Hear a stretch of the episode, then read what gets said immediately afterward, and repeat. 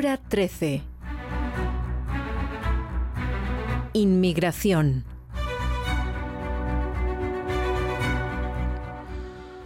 Mudarse a un país diferente a largo plazo a menudo significa enfrentar múltiples retos emocionales.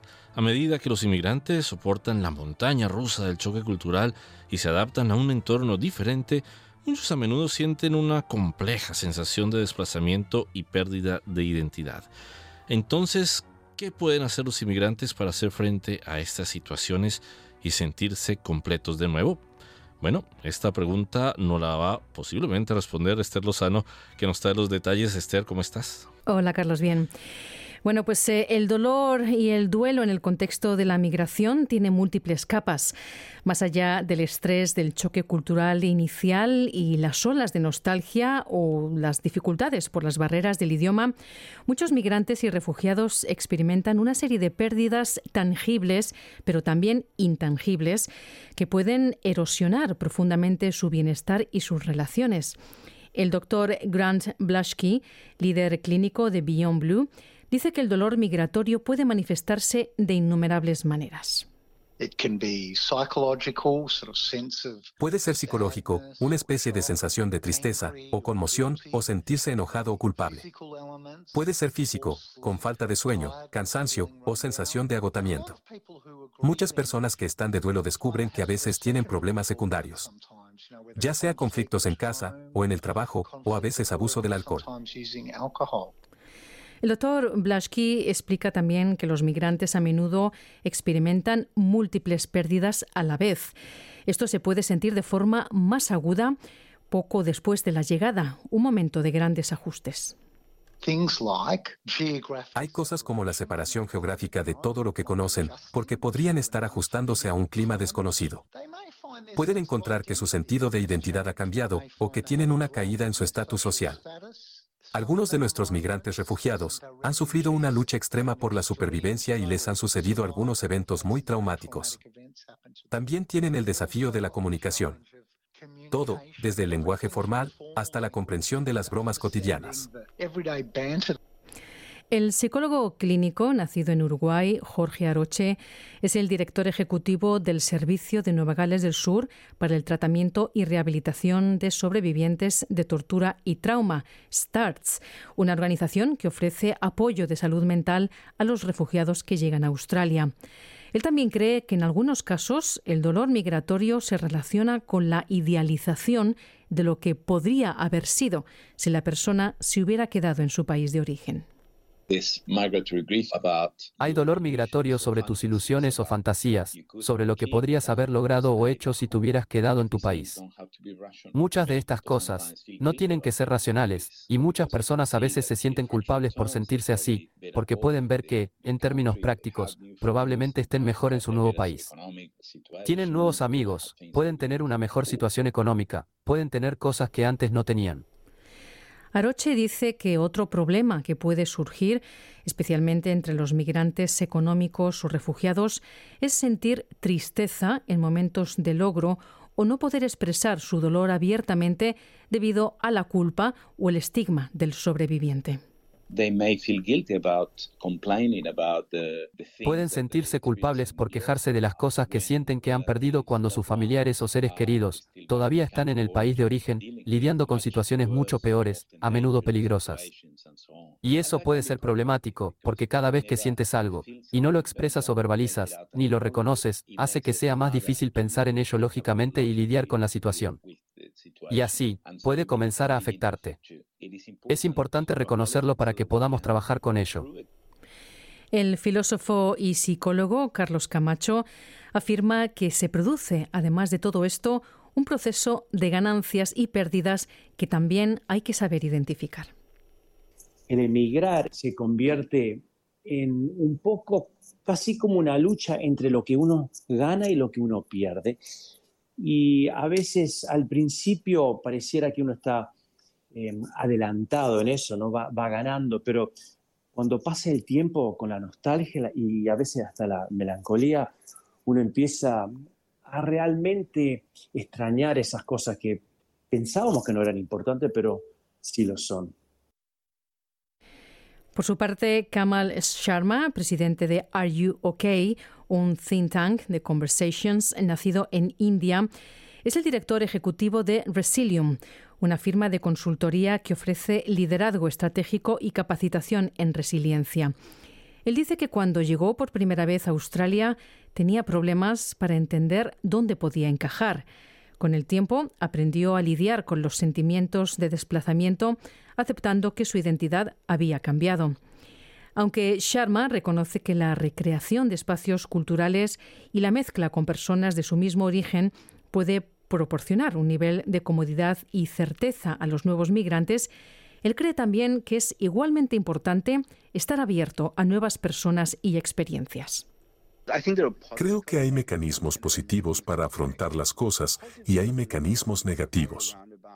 Los mecanismos positivos giran en torno a explorarse a sí mismo en este nuevo entorno.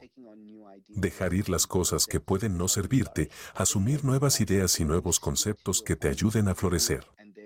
Los negativos son cuando te apegas a tu propio grupo y por lo tanto no eres desafiado, tratando de aferrarte absolutamente todo tal y como era en ese momento en el tiempo que te fuiste.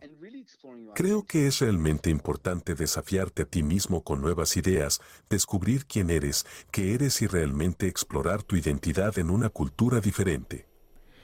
Los expertos en salud mental dicen que algunos migrantes experimentan incertidumbre constante y sentimientos encontrados, lo que podría contribuir a retrasos en la toma de decisiones importantes en la vida y también puede obstaculizar su estabilidad futura. Ante estas situaciones, algunos expertos plantean centrarse en el concepto de la impermanencia, lo que significa aprender a surfear y aprovechar los flujos y reflujos de la vida, con la idea de que fluir y aceptar esta impermanencia es mucho más poderoso. El filósofo y psicólogo Carlos Camacho apoya este planteamiento. Yo tengo el punto de vista de que tal vez haya algo que, que no cambie entre nosotros, pero lo que vemos alrededor es que todo va cambiando y es muy importante tener de cierta manera una, una, filosofía básica de eso, de decir, bueno, yo tengo ciertos planes, o yo soy así, esa persona es así, o este trabajo lo tengo así, o tengo una relación. Eso ya, hay que tener cosas permanentes, como no, si no, no se puede vivir, pero entender de que todo va cambiando y son momentos nomás, y si uno se adapta a esos cambios, uno tiende a poder crear oportunidad, aunque sea ser feliz, la felicidad es un, un poquito también impermanente también en sí. Mm.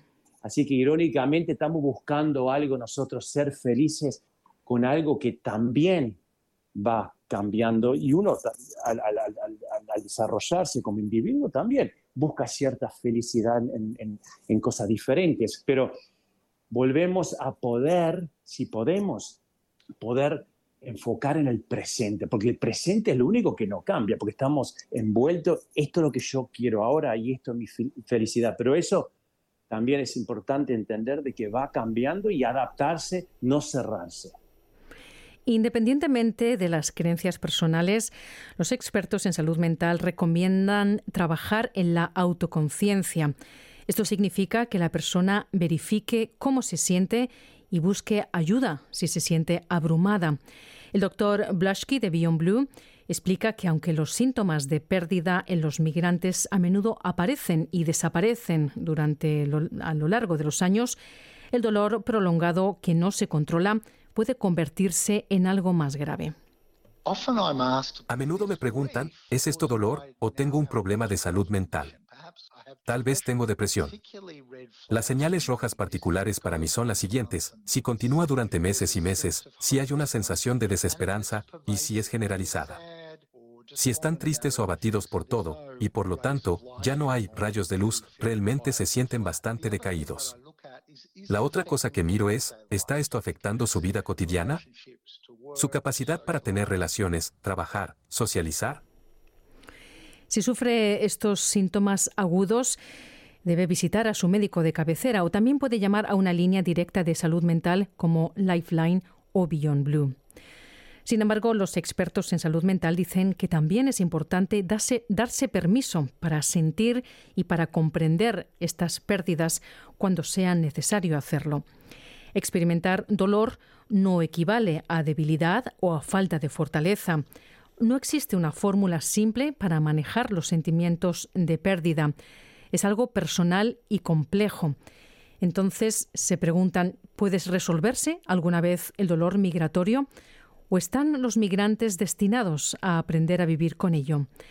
El filósofo y psicólogo Carlos Camacho insiste en la importancia de recordar lo que en primera instancia nos motivó a dejar nuestro país, algo importante para superar los duelos de la migración. Es importante entender a veces y hablar sobre cuál fue la razón inicial, ¿no? Haces acordar del plan inicial. Es muy importante a veces en la vida porque uno a veces lamenta ciertas decisiones o las cosas que están sucediendo hoy, pero el plan inicial dio a luz, digamos, a lo que está pasando ahora. Y no olvidarse de, las cosas que nos hicieron también ir a esa decisión porque con la nostalgia uno va filtrando los malos momentos y hace acordar de las razones que uno emigró, las verdaderas razones es muy importante. Eso es lo primero que, se habla en la, parte terapéutica, ¿no?